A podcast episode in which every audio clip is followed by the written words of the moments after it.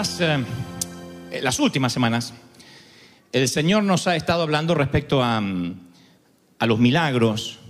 Y hay uno en particular donde el Señor, a partir de ese milagro, ensancha la fe de las multitudes. Porque fue el milagro completamente diferente a los anteriores, diametralmente opuesto a lo que él venía haciendo, que tenía que ver con sanidades, con limpiar leprosos, eh, tenía que ver con caminar sobre las aguas, multiplicar eh, panes y peces, calmar tempestades, liberar endemoniados. Esto es algo que excede a todo lo que los discípulos habían visto. Algo como si se tratara, bien valga el ejemplo de el, el show de un mago, en Las Vegas, donde uno dice, ya, ya hizo lo mejor, pero siempre hay un último truco que el mago guarda para el final. Y aquí pasa algo similar con el Señor, donde Él sorprende con algo que nunca jamás había hecho. Y estoy hablando del momento en que Él resucita a un amigo que había muerto y que lo resucita de manera adrede cuatro días después. El evangelista Juan es el que relata mejor la historia. Juan 11:21 dice que Marta, que era la hermana de, en este caso, el oxiso, de quien había fallecido, Marta le dice a Jesús, si hubieses estado aquí, mi hermano no habría muerto. Pero yo sé que a una hora, a una hora, a mí me encanta esa palabra. Hay otras versiones que dicen, yo sé que lo harás, eh, pero también, pero a una hora es una de las versiones que más me gusta y le da título a este mensaje, a una hora. Esa es la palabra que hoy se va a grabar en tu corazón, a una hora.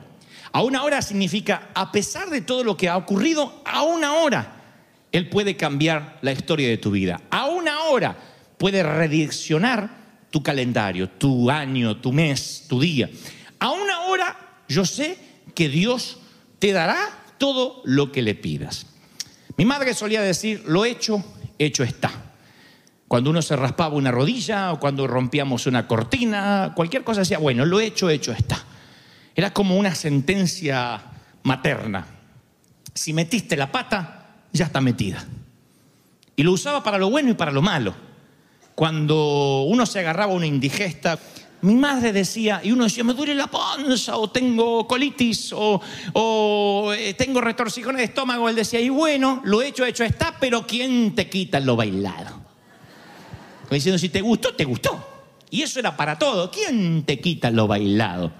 ¿Quién te quita lo bailado significa, lo hiciste, ahora enfrenta las consecuencias, pero si lo hiciste con gusto y con placer, bueno, entonces, ¿quién te quita lo bailado? Lo bailado, bailado está. Lo hecho, hecho está. Y esa es una ley natural de, la vida, porque hay cosas que son irreversibles. Tú no puedes descortar cabello, volver a hacer que crezca de forma inmediata, eh, eh, volver atrás del stop que pasaste por alto. Tú no puedes decirle al, oficial, mire, si usted me da la oportunidad, yo vuelvo para atrás y esta vez paro. Ya está. Qué feo cuando se te borran documentos sin querer. El lunes yo tuve un momento, el lunes pasado, tuve un momento de torpeza que no abundan en mí, pero lo tuve. Estaba intentando escribir algo, un archivo, y lo terminé de escribir todo, todo, todo, todo, y en vez de minimizar puse borrar. Me dio tanta bronca, y qué feo cuando el que comete el error es uno y uno no lo puede culpar a nadie. Yo busqué alrededor enseguida a quién culpar, y estaba solo.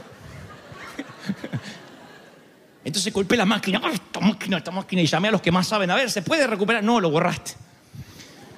Sí, pero más o menos me acordé todo lo que había escrito y vuelvo a escribir todo el testamento, todo el testamento. Y esta vez golpean la puerta y entran con un café. Y yo digo, sí, hago así y vuelvo a borrar por segunda vez. Pero ahora tenía a quien culpar. Ya la tercera vez lo escribía casi de memoria. Bueno, la cosa es que no puedes desborrar documentos. Cuando se te borraron, no puede volver a hacer que. Hay una forma, hay hackers que supongo que si se meten en, el Pentágono podrían encontrar tu documento recién borrado. Yo no tengo esos hackers trabajando conmigo, creo. Así que yo aprendí muchas lecciones por las malas. Alguna vez conté que mi hermano mayor estaba aprendiendo a cortar cabello y siempre tiene que haber un conejillo de indias para que el que está aprendiendo practique. En términos de medicina es gravísimo que practiquen contigo, ¿no? Venga el aprendiz, opérelo a corazón abierto a ver si le sale. en términos de cabello, siempre que tienes una madre que te obliga a cortarse el cabello con tu hermano. Pero claro, mi hermano estaba aprendiendo a cortar el cabello, pero yo no había eh, no me había percatado de su doctrina muy legalista, que él decía que los jóvenes tienen que cortarse el cabello a lo militar. Así que yo esperé que iba a sacar una tijera y sacó esas máquinas que hacen... que son como un castor, que hacen... De hecho, me cortó el cabello exactamente en 55 segundos con tres pasadizos. Me dejó como un moicano así. Así que, por favor, corta. Lo cortó. Y quedé flaquito, orejón, porque yo siempre tuve, siempre tuve dos pantallas de DirecTV, una de cada lado. Yo agarraba HBO desde antes que existiera, yo veía HBO. Dos pantallas así, pelado, parecía venido de Chernobyl, era una cosa horrible. Todavía siento la sensación, aunque los años han pasado, es de verdad, la sensación que tuve de frustración, de dolor, no quería ir al colegio. Y dije, mamá, ¿cuánto va a tardar en crecer? Y me dijo, ¿y cómo te corté seis meses? Dijo mi hermano. Yo tengo la sensación de cuando uno vive esos momentos irreversibles. Claro, cuando es de cabello, el cabello siempre vuelve a crecer. Después tuve un tiempo de rebeldía que me lo dejé bien largo a lo Puma Rodríguez, pero era una protesta hacia mi hermano. Están los momentos irreversibles que no tienen que ver con cabello, tienen que ver con el físico. En el 2001, eh, en una obra de teatro que teníamos, yo peleé con unos dobles de riesgo, lo había hecho todas las noches, en todas las funciones, pero en una el chaleco protector me molestaba debajo del traje. Tenía muchos cambios de ropa y yo me saqué el chaleco y dije, total, yo sé hacer el truco bien.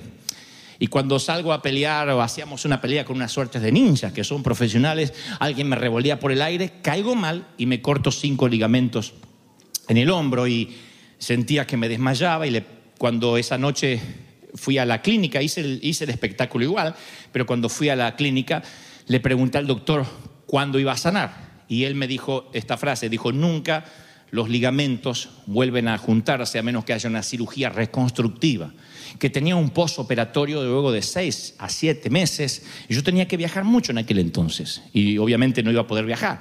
Si no podía viajar, nuestras entradas económicas iban a variar porque dependíamos mucho de mis viajes. Entonces yo decidí que nunca me iba a operar. Y esos ligamentos quedaron cortados en mi brazo, en mi hombro derecho, hasta el día de hoy. Y aprendí que los ligamentos rotos nunca más vuelven a reconstruirse si no es con cirugía y que eso afecta tu calidad de vida. Entonces, a veces, hasta el día de hoy, me estoy lavando la cabeza y tengo que descansar un poco los brazos porque me duele de tenerlo en alto. Si ustedes me ven un día con el cabello sucio, no es de mugre, es de, de ligamentos rotos. Pero cuando se trata de momentos irreversibles del corazón, no se trata de cabello ni de ligamentos, porque en efecto puedes vivir con un hombro que no tiene la aptitud que tenía antes del incidente. Puedes vivir con el cabello como yo, porque finalmente te volverá a crecer, pero no puedes vivir cuando sientes que algo irreversible llega a tu alma, a tu corazón. Esos, esas situaciones, esos momentos donde hay un antes y un después. Esto es lo que vive Marta y María, las hermanas de Lázaro. Imagínate que eres amigo personal de Jesús, como lo eran ellos. No encuentro en las escrituras otras personas que fueran parte de la amistad de Jesús. Si bien Jesús tiene sus discípulos, me hace ver la historia de que cuando Jesús iba a la casa de Lázaro, Marta y María, iba por amistad, por pasarla bien. Simplemente quizá va a tener sábados de pizza, lunes de dominó, no sé, pero va allí a pasarla bien, son sus amigos. Yo no creo que Jesús no hable de los milagros, de lo que ocurrió.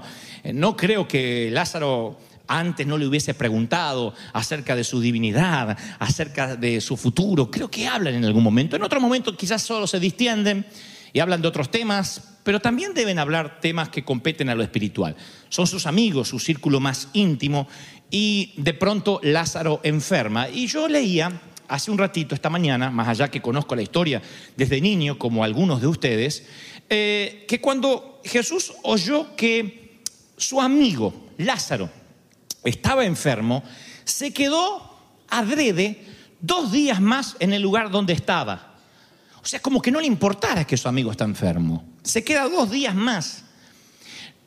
si uno no lee en detalle lo que el evangelista Juan está diciendo, pensaría que Jesús estaba muy ocupado. Yo he escuchado predicadores decir algo como, es que Jesús estaba ocupado haciendo otros milagros. No, cuando escucha que su amigo está enfermo, se queda adrede dos días más.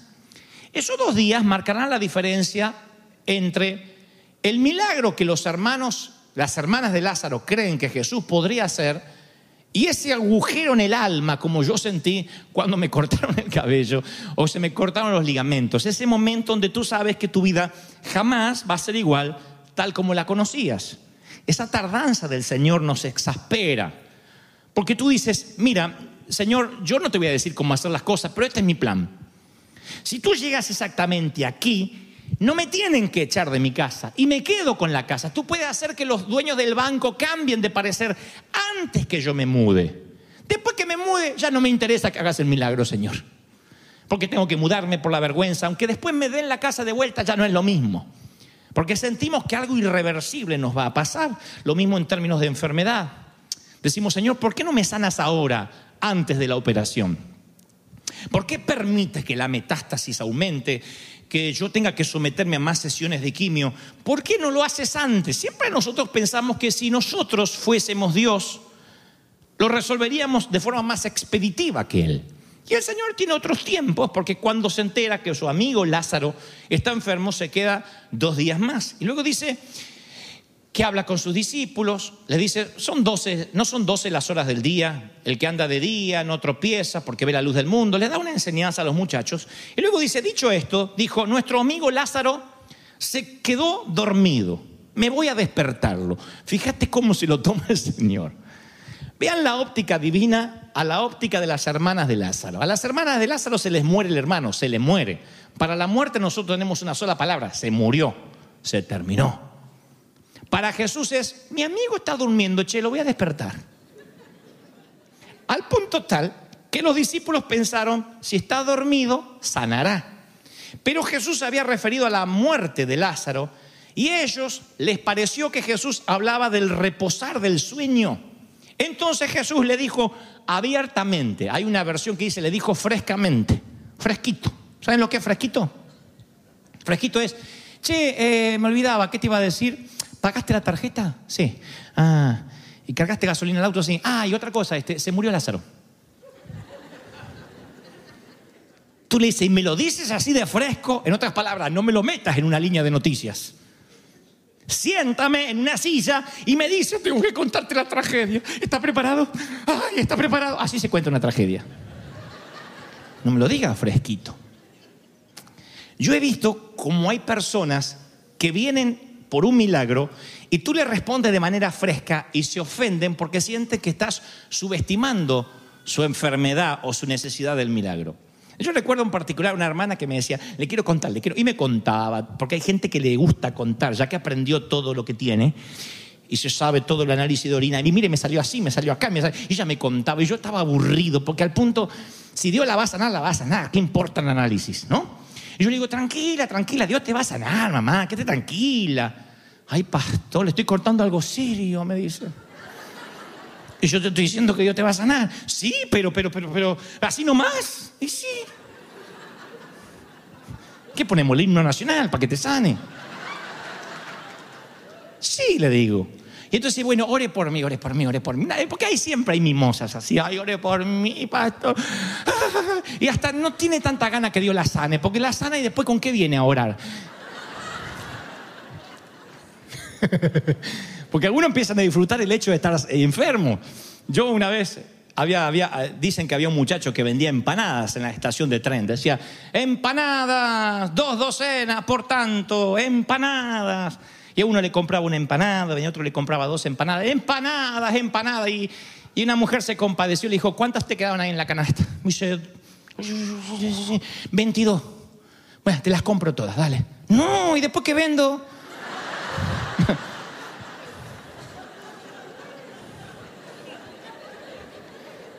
que, hay gente Dios te va a sanar. No, y, después de que me enfermo. Le gusta esa relación simbiótica, ¿no? De pedirle al Señor. Bueno, Yo me acuerdo que le dije a la hermana, tranquila, Dios te va. Y cuando oro por ella, le digo, Señor, quita esa enfermedad. Claro, le di la misma importancia al que tenía dolor de cabeza que a ella que tenía todo ese lío en la orina y, iba a devenir en un cáncer. dije, Señor, sana la sana. Y ella dijo, pero así nomás me oró el pastor, me oró así nomás. Apenas me tocó. Ella quería una terapia intensiva, así que el Señor le libera las legiones de enfermedad. Ella le encantaba, chico. Y como... Y yo he aprendido que Dios es tan grande, que no hay nada inmenso para Él, ni nada pequeño para Él, y que para Dios es lo mismo. Dios es lo mismo. Librarte de una deuda pequeña, de una deuda de inmensa. Nosotros somos los que diferenciamos y categorizamos los milagros. Somos los que decimos, no, no, no, lo mío es un cáncer, no es lo mismo que orar por un dolor de cabeza, es lo mismo. La sangre de Cristo, la llaga de Cristo sanaron toda enfermedad, eso incluye la pequeña a la más importante. ¿Están recibiendo esta palabra, sí o no? Bueno, yo no quiero llamar a esto desdén, porque no es desdén, no es despreocupación. Lo que está haciendo el Señor es minimizar la muerte. Está diciendo, ah, eh, y, ya que vamos, pasamos por Betania, que, que, me acabaron de llamar recién, me mandaron un texto, un WhatsApp de que se, eh, está durmiendo. ¿Y qué lo vamos a ir a despertar? ¿Desde cuándo eres el despertador de la gente? Bueno, está durmiendo. Se murió. ¿Cómo que se murió? Se murió. ¿Se acuerdan que hace dos días me dijeron que estaba con fiebre y no le bajaba? Sí, bueno, finalmente se murió y tengo que ir para allá. Así que, y dice, y me alegro por ustedes. Dice la, está en el versículo 15, no sé si ustedes lo habían notado alguna vez en el capítulo 11, que el Señor se alegra de que el amigo se muere. Ah, se dice, se murió tu suegra. Bueno, uno le causa tristeza.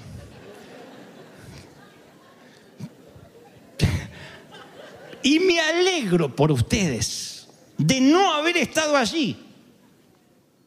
Me alegro de no haber estado allí, porque a veces decimos, esta palabra es para mí, cuando el Señor dice, yo soy la resurrección y la vida, pero esta palabra también es para ti, no es, no nos corresponde a nosotros categorizar la palabra y decir cuáles son los que nos pertenecen y cuáles no. No podemos editar la Biblia. Porque tomar ciertas palabras y despreciar otras no nos corresponde a nosotros, es lo mismo que no predicar nada. Así que yo tengo que predicarlo todo. ¿Y aquí dice que el Señor se alegró? Y me alegro por vosotros de no haber estado allí para que creáis. Pero bueno, vayamos hasta Él. Se alegró el Señor. Entonces esta es una palabra que quiero que prestes atención. ¿Cuántos aquí hoy sienten que Dios se está tardando con un milagro que estás harto o harta de pedirle. ¿Cuántos hoy aquí dice, Señor, hasta estoy dudando de que lo vas a hacer? Estoy hasta perdiendo las esperanzas, ya no tengo fe. ¿Qué piensas, Señor? ¿Qué piensas? Y yo tengo una palabra, Dios dice que te diga, me alegro.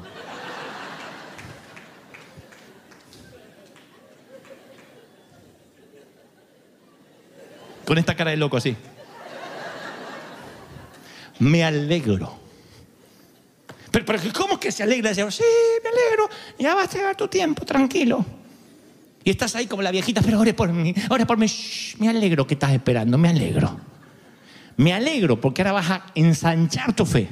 Vas a creer de un modo diferente, de un modo distinto. Me alegro por ti. Me alegro porque la espera va a ser que cuando llegue el milagro, porque va a llegar, vas a aprender a darle la gloria a Dios que aunque tiene tiempos diferentes, si Él dijo, lo va a hacer. Alguien tiene que decirme amén.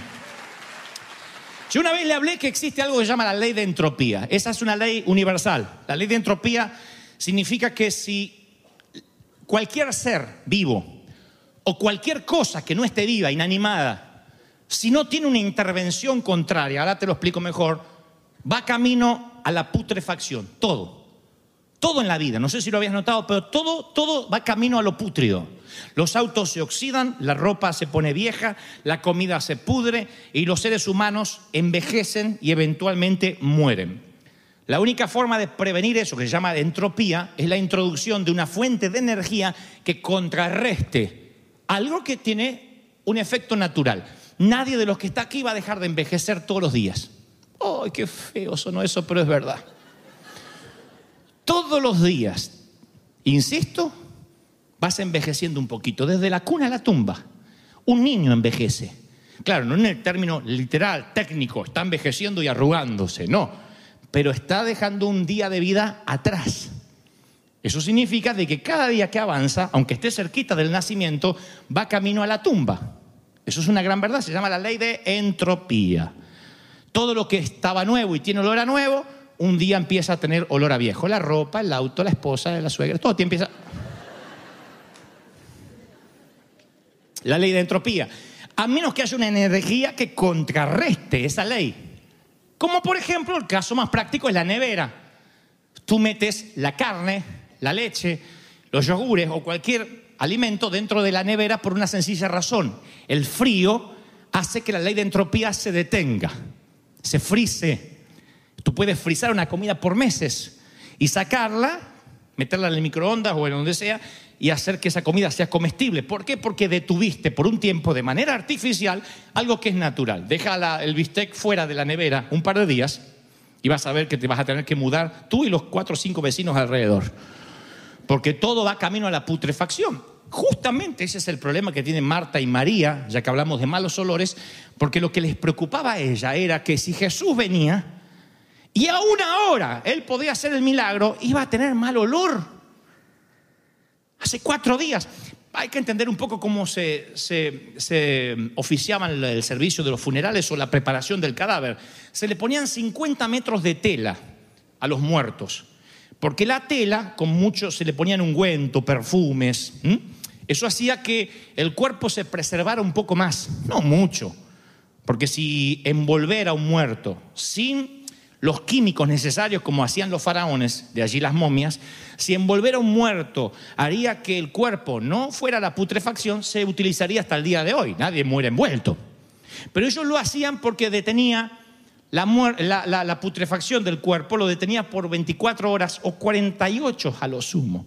Entonces envolvían el cuerpo del cadáver con 50 metros de tela, le ponían un sudario. Aún así, eso les permitía que familiares que venían de muy lejos, no había transportes aéreos, la gente tenía que venir, los seres queridos a veces tenían que viajar muchas millas para venir a despedirse de quien había partido la eternidad y entonces tenían que tratar de preservar el cuerpo lo más posible.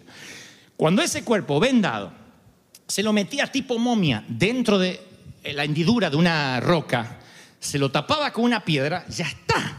¿Qué milagro va a poder hacer quien sea, aunque sea el Hijo de Dios, si ya tiene mal olor?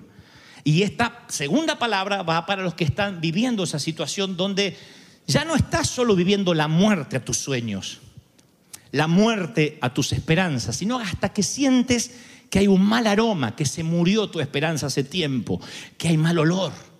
El mal olor no siempre se puede oler, a veces se siente en el alma, en el corazón. El olor de la decepción, de la traición, de la desesperanza, de la angustia, del dolor, de la frustración. Es eso lo que siente Marta y María. El mal olor de la muerte no es tanto como el mal olor de la decepción de que el amigo no estuvo allí, de que sabiendo que le informaron y le avisaron de que se estaba muriendo, no llegó a tiempo. Ese es un dolor de decepción tan profundo que a veces te cierra puertas para el milagro. El Señor dice, yo sigo siendo fiel. Yo voy a hacer que tu sueño resucite. Sin embargo, nosotros perdemos la esperanza simplemente por una piedra que alguien corrió. Lo siento, señora, no se puede hacer más. Vaya a su casa y muera en paz, como le dijeron a mi mamá hace años atrás. Vaya, hace 40 años atrás, vaya y mueras en paz. Fue una piedra que los médicos pusieron debajo, delante de la posibilidad de, resucitar. A veces la piedra la pone una sentencia bancaria, un contador, un abogado. No siempre la piedra tiene que ver con una, una diagnosis médica. Es alguien o algo que te dice, ya no más, hasta acá llegaste. Inclusive pasaste la barrera de la situación límite y estás viviendo la situación donde solo algo como una nevera que contrarreste la ley natural de la entropía podría revertirlo. Pero ¿qué nevera puede quitarte el dolor del corazón? No se han inventado los freezer que puedan redireccionar un fracaso familiar, que puedan cambiar una quiebra financiera. Tú dices, es imposible, ya está. Y sientes que tu corazón se desgarra porque dices, se me está yendo la vida. Eh, se me está yendo, como tú lo dijiste hace un momento, Dante, se me pasa la vida día a día y siento que cada vez se aleja más mi sueño. Y lo peor es que siento que mi sueño está bajo tierra. Yo no sé cómo va a resucitar. No sé cómo Dios se las va a arreglar. Porque miren, tenemos una, y esta sí es una maldita costumbre, porque no es bendita, que es de creer, suponer cómo Dios debería intervenir en nuestra vida. Siempre decimos, no me gustaría, hay nada me gustaría más que ahora venga el médico y diga, no hay nada, Señor, en su sangre. Soñamos con ese momento. Y vamos a la clínica esperando el análisis, soñando con ese momento, diciendo, Dios no me va a fallar, me va a ocurrir el milagro, eh, el médico va a venir sorprendido, va a ser un milagro para tu gloria, Señor, y ya vamos hasta con el celular para grabarlo. Y llega el médico y dice, empeoró. ¿Por qué, Señor? No entiendo. Eso es lo que no entiendo. Ahora, ¿quién te prometió que iba a ser ahí y en ese momento? ¿Quién te dijo? ¿Quién te dijo? No, cuando el médico venga se va a caer así, pum, de nalgas para atrás, porque tú le vas a decir y lo vas a filmar así. ¡Aleluya! ¿Quién? Es una idea que existe. Si hubieses estado aquí, mi hermano no hubiese muerto. ¿Y quién te dijo, María y Marta, que yo tenía que estar acá? Si el Señor hubiese dicho, ya voy, espérenme, Bájenle la fiebre que ya llego. Es una cosa. Fallaste lo que dijiste. Pero el Señor no acusó recibo. Dijo, va a ser en mis tiempos. Me alegro de no estar. Porque quiero no solo enseñarles a Marta y a María un principio, sino que quede registrado en la Biblia. Me alegro. Y llega a Betania y sale al encuentro eh, Marta y dice, Señor, si hubiese estado aquí, mi hermano no habría muerto. Y luego el Señor sigue avanzando, había mucha gente, ya después del funeral, supongo que hay murmuraciones y miraste fresco a la hora que viene a ver al amigo. No estuvo ni en el funeral. ¿Y ahora viene a qué? A hacerse ver. Ya no se puede hacer más nada. Viene la otra hermana, se tira a sus pies y le dice, Señor, si hubieses estado aquí, mi hermano no hubiese muerto. Y yo descubrí algo este, esta mañana, porque dice, y Jesús lloró. Las eh, versiones bíblicas no le dan no le hacen justicia a, lo que ocurrió allí, porque dice el verbo griego conjugado, Jesús lloró, claro, uno dice lloró, y hasta dice, es uno de los versículos más cortos de la Biblia, Jesús lloró, como que se secó una lagrimita así al estilo novela de Univisión, y no, el verbo griego conjugado dice, y Jesús rompió en llanto. Es la única ocasión, la otra ocasión que Jesús llorará será en el huerto de Getsemaní cuando sabe que es inevitable el subir a la cruz. Jesús rompió en llanto. Yo siempre dije, ¿por qué lloraría Jesús si sabe que va a resucitar a su amigo? Ahí como que no, no es congruente. Hace unos, unas horas le dice a los muchachos, ah, mi amigo está durmiendo, vamos a despertarle. O sea, ya, sabe que va a ser el milagro. Sabe que lo sobrenatural va a contrarrestar la ley de entropía, ¿no? Ahora está llegando y se pone, estalló en llanto, en un momento estalló en llanto. Y yo digo, ¿por qué lloraría si sabe que lo va a resucitar? Yo estaría celebrando, estaría fresco. Diría, muchachos, dejen de llorar, ahora la van a ver caminando a la momia cuando yo dé la orden. ¿Por qué el Señor lloraría? Y entonces le digo, Señor, muéstrame, revélame. Y de pronto descubro, leo todo el contexto y dice que cuando llega Jesús, se arroja a sus pies la hermana y le dice, Señor, otra vez, si hubieses estado aquí no habría muerto mi hermano. Jesús entonces, al verla llorando y al ver a los judíos que la acompañaban también llorando, se estremeció interiormente y se conmovió. Ahí es cuando dice, y Jesús lloró. Y decían los, los discípulos, pero miran cómo le amaba, por fin este derramó una lágrima. Pero no está llorando por Lázaro, está llorando por el entorno de incredulidad que hay alrededor. Está llorando porque primero viene, viene, viene una de las hermanas y dice, ay, si hubiese estado aquí, viene la otra, ay, si hubiese estado aquí. Como que el Señor en un momento dice, pero no sirvió haber compartido tantas noches con ustedes, tantas tardes haber pernoctado, haber pasado vigilia juntos, contando chistes. No les conté que yo soy la resurrección y la vida, que el que esté muerto, aunque esté, si cree en mí, vivirá. No se los conté. Creo descubrir otro principio aquí. Creo saber qué es lo que le parte el corazón a Jesús. La incredulidad. Cuando dudamos cuando habiendo compartido tantos milagros, cuando habiendo visto todo lo que Dios hizo, de pronto nos comportamos como niñas lloronas, seamos hombres o mujeres, independientemente del género, y nos portamos como chiquititas y diciendo, ay, ese ya me dejó, si hubiese estado aquí. Yo creo que eso le duele al Señor, le duele la incredulidad. ¿Cuándo es que llora Jesús? Cuando habiendo compartido tanto contigo, de pronto te corre una pequeña piedra y ya crees que Jesús no tiene jurisdicción en tu milagro. Empiezas a pensar que el Señor no puede hacer nada contigo. No, no, no, es que esto lo supera su poder. Nada supera el poder de Dios. Dios me dice que te diga, no importa cuál es tu problema, no llores, alégrate porque yo voy a llegar más tarde o más temprano, pero yo voy a... Alguien tiene que aplaudir y decir, Señor, yo creo en ese Dios. Alguien tiene que decir, yo creo en ese Dios. Aleluya.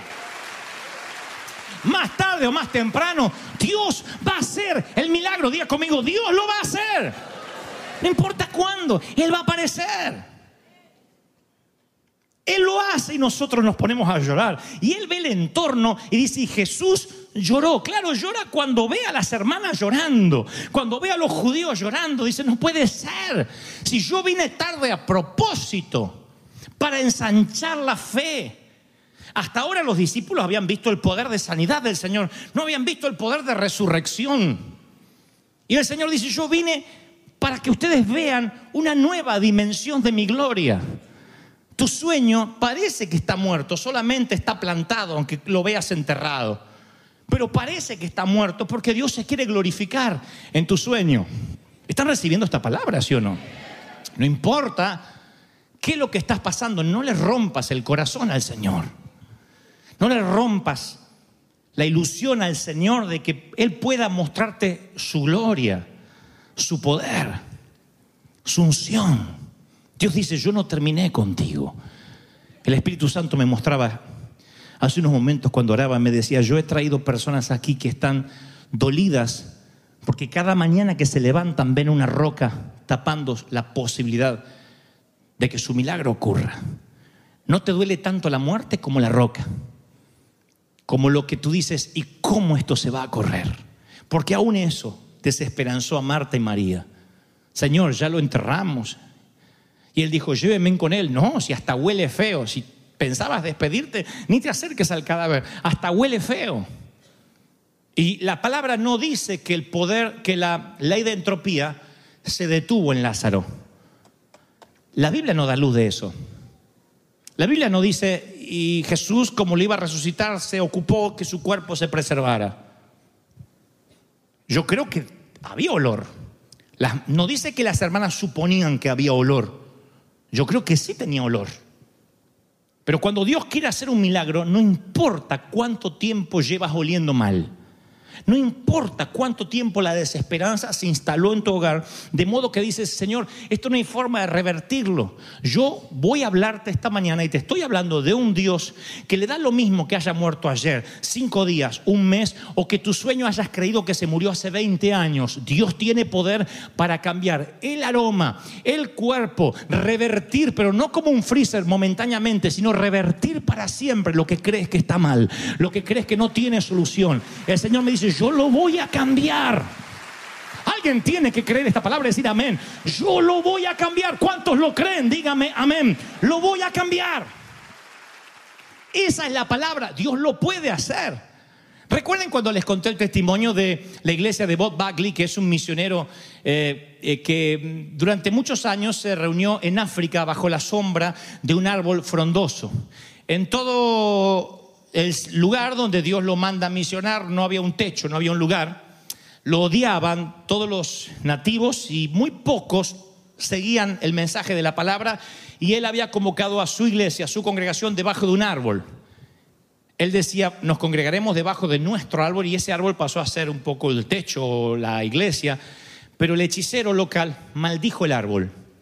Y de noche fue y dijo, maldigo este árbol para que no les dé sombra. No es un tema menor en el África, puesto que bajo el sol, bajo el rayo del sol, literalmente podrías caer muerto de inanición. Así que cuando el hechicero maldice el árbol, la iglesia no solo perdió la sombra, sino que minó eh, denigró la autoridad del mensaje pastoral. Porque el pastor decía, ese es nuestro árbol, y viene un hechicero y lo maldice y está diciéndole a los gritos a la congregación, el poder del enemigo es mayor que el poder de ustedes. ¿Qué haces en ese momento? Yo creo saber, aquí viene lo medular, el núcleo del mensaje. Yo creo que hay un momento donde el milagro se te aleja tanto de las posibilidades humanas que cuando tienes que confesar que Dios lo va a hacer, tu reputación, crees, empieza a estar en juego. Y tú dices, yo puedo decir que Dios va a sanar si todavía el médico no me dio el diagnóstico. Después quedo como un tonto diciendo que Dios va a sanar. Y si Dios se me muere, ¿qué hago? He visto a personas yendo a orar por otros hospitales y no van a la sala de cuidados intensivos o a los más graves, sino a los que están más o menos así. Porque en su mente dicen, estos sí Dios los va a sanar, aquellos ni escuchan, ya están en coma.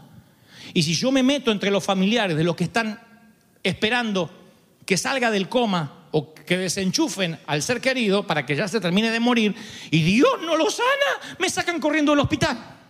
Mejor voy a orar por aquel que tiene un accidente y que parece que no es tan grave. O sea, si la piedra está cerrando hace mucho tiempo la tumba, no nos, no nos acercamos porque creemos que nuestra reputación está en juego. De allí que cuando muchos oran dicen, vamos a orar, que sea la voluntad de Dios. ¿Y usted cree que me voy a sanar? ¿Qué sé yo? Yo voy a orar. ¿Creemos que Dios va a hacer algo? Dios no va a hacer nada así. El Señor dijo, y aquí os doy autoridad, sanen enfermos.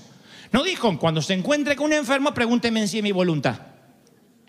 Liberen los endemoniados. No dijo, cuando tengo un endemoniado, fíjate, si hay una legión muy grande, bueno, va a tardar, hay que liberarlo en cuota al tipo. No dijo eso. Dio la orden, sanen los enfermos. Búsqueme un solo episodio donde digan, si es mi voluntad, sanen los enfermos. Ahora tú dices, ¿y cuando alguien se muere, no es la voluntad de Dios? Sí, eso es la soberanía de Dios, tema para otro mensaje. Lo que trato de decir es que si vas a orar, ora con fe o no ores. Dile, Señor, si te lo querés llevar, llévatelo, no me metas a mí. Pero no diga, vamos a orar a ver qué Dios va a hacer, qué sé yo. a ver si oro por sanidad y no se sana. Y, después vienen contra mí a hacerme una demanda a la familia. Creemos que cuando oramos y no ocurre lo que pedimos, está en riesgo nuestra reputación. Esta es la palabra, no te la olvides. Tu deber, mi deber es orar. Si Dios no responde o no contesta como queríamos, la reputación de Dios es la que está en juego, no la tuya. Yo voy a orar por fe para que Dios haga el milagro. Eh, pero Dios no hizo. ¿Qué sé yo? Yo con fe. La reputación de Dios es la que está en juego. Es Él el que prometió que lo iba a hacer. Yo oro con fe creyendo que cuando Dios dice que va a hacer el milagro, lo va a hacer. Si no es ahora, lo va a hacer más adelante. Pero lo va a hacer. Así que viene el hechicero y le maldice el árbol. Al día siguiente, literalmente, el árbol está seco. Si allí opera la misma, el mismo espíritu de no voy a arriesgar mi reputación a ver si quedó mal, lo más probable es que el pastor diga, busquemos otro árbol. Pero él dijo, así como alguien quiso maldecir, vamos a revertir la maldición. Vamos a conectar una nevera que va a transformar la ley de entropía el Señor me dice que te diga que aunque todo parece que va directo a la pudrición de tu sueño, de tu esperanza, de, tu negocio, de tu familia, de lo que sientes, el Señor me dice, yo voy a enchufar algo, va a enchufar mi poder que va a contrarrestar todo lo que crees que va a pasar. Tienes que decir, Señor, yo bendigo lo que el diablo quiso maldecir. ¿Cuántos dicen amén? Yes. Así que Escuche, y todo, el, pastor se pone así y dice, vamos a bendecir el árbol. Y bendicen el árbol. Vamos, traemos bendición sobre nuestro árbol. Y no crean que el árbol hizo ¡Oh! como Narnia y floreció. Quedó ahí. Pero se fueron ellos a dormir. Lo leía esto, está eh, muy al alcance de muchos de nosotros. Es un libro, es un testimonio de uno de los misioneros más importantes en África. Al día siguiente, el árbol empieza otra vez a florecer, a dar hojas verdes. En una semana el árbol estaba tan frondoso, es un árbol de frutos, un fruto que no recuerdo ahora, quisiera decir que es quizá manzana o no sé, pero es, un árbol, no recuerdo el fruto y no quiero decir una cosa que no es. Pero ese fruto solamente florece o aparece una vez al año. Discovery, el Discovery Channel, ha hecho cuatro documentales respecto al único árbol en el mundo. Pueden googlearlo. Sitiado, eh, eh, ubicado en África, que tiene frutos dos veces al año. Y eso no pasa en el género de ese árbol nunca. Nadie se explica por qué el árbol, a pesar de las sequías, su hoja siempre está verde y produce doble cosecha. Nadie se lo explica. Creen que es una malformación genética. No es una malformación genética. Es que cuando el diablo dice está muerto, Dios te da vida y vida en abundancia. Al doble, al triple, al cuádruple. ¿Cuántos dicen lo creo? Aleluya. Impresionante. Yo soy la resurrección y la vida. Qué lindo que nuestro evangelio no está fundamentado sobre un código de ética, sobre, eh, no sé, una filosofía. El evangelio nuestro está fundamentado sobre la resurrección. Si la resurrección de Cristo no hubiese ocurrido, entonces esta es una de las bromas más pesadas de la historia. El Señor ha muerto, mas a una hora va a resucitar. Lázaro ha muerto, pero a una hora tú puedes hacer que Dios te oiga. Eso hace este evangelio diferente a cualquier otra denominación, religión o credo. Que siempre tenemos un a una hora bajo la manga. Y tú dices, he venido desesperanzado, Dante. No puedo más. He llegado al borde de mis eh, fuerzas. Y sabes, siento que no tengo un segundo aliento para continuar. Me corrieron la piedra. Recuerda lo que Dios habló esta mañana.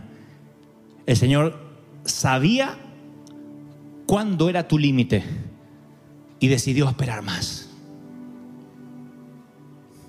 Porque cuando el milagro ocurra, tú no le vas a poder dar crédito o compartir el crédito con médicos, con los benefactores que fueron en el banco, con la herencia que cobraste. Tú vas a decir, yo estaba en la muerte.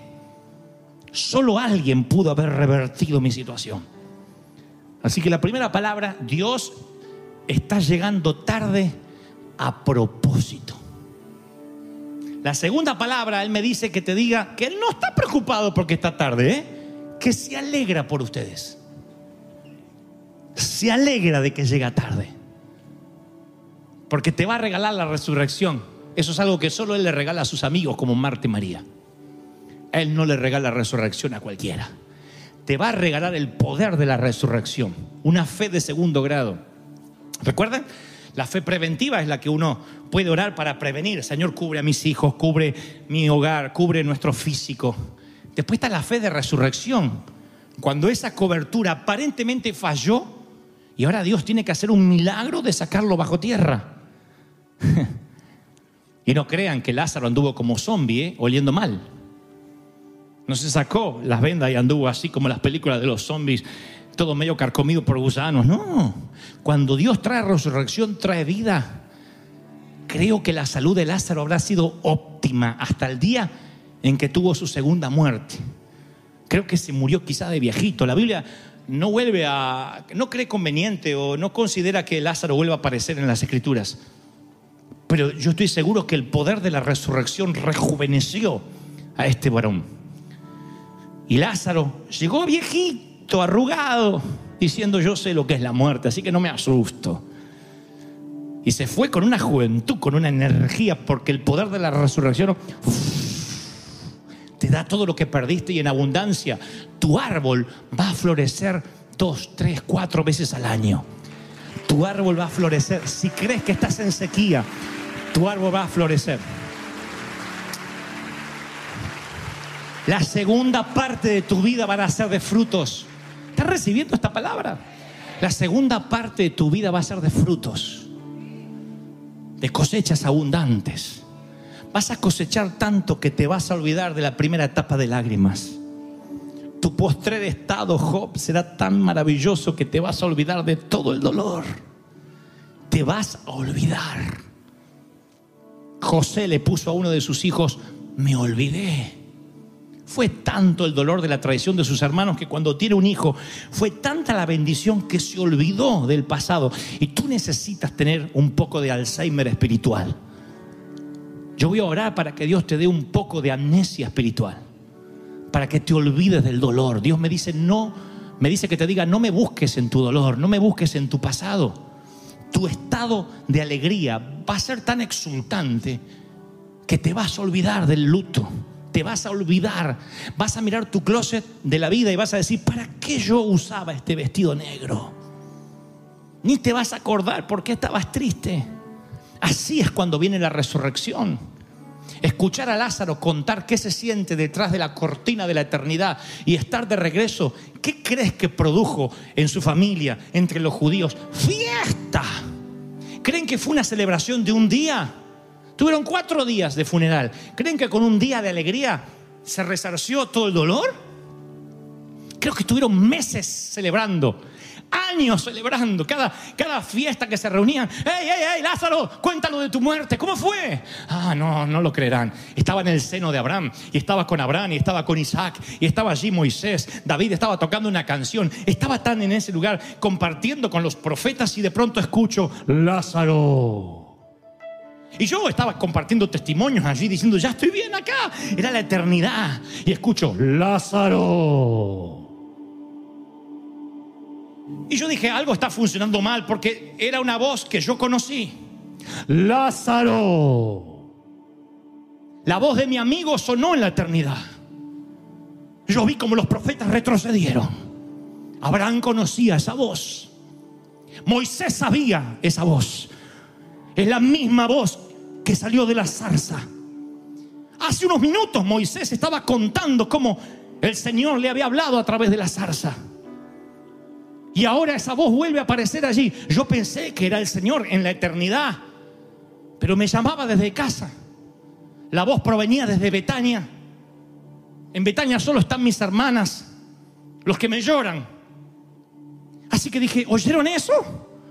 Todos, David, Jonathan, Samuel, dijeron, sí, es él. Lázaro. Y luego vino esas dos palabras, las que necesitas oír esta mañana y las que tienes que escribir en las tablas de tu corazón. Sea lo que sea que estés pasando, tan grande como sea la roca que tape tu salida al exterior, escucha estas palabras. Ven fuera, sal fuera. Así que empecé a caminar. La voz me guiaba, sal fuera. Y de pronto fue como meterme dentro de mi viejo cuerpo y estaba todo vendado. Y ahora sí veía la piedra, por el ojito de la venda veía la piedra que se había corrido y él decía, sal fuera. Y salí, no podía casi caminar, pero salí y lo vi a él. El Señor me trajo de vuelta, Él es la resurrección, la vida, él es el que te dice, sal fuera. Él es el ladrón de tumbas. El Señor roba las tumbas y te dice, sal, fuera.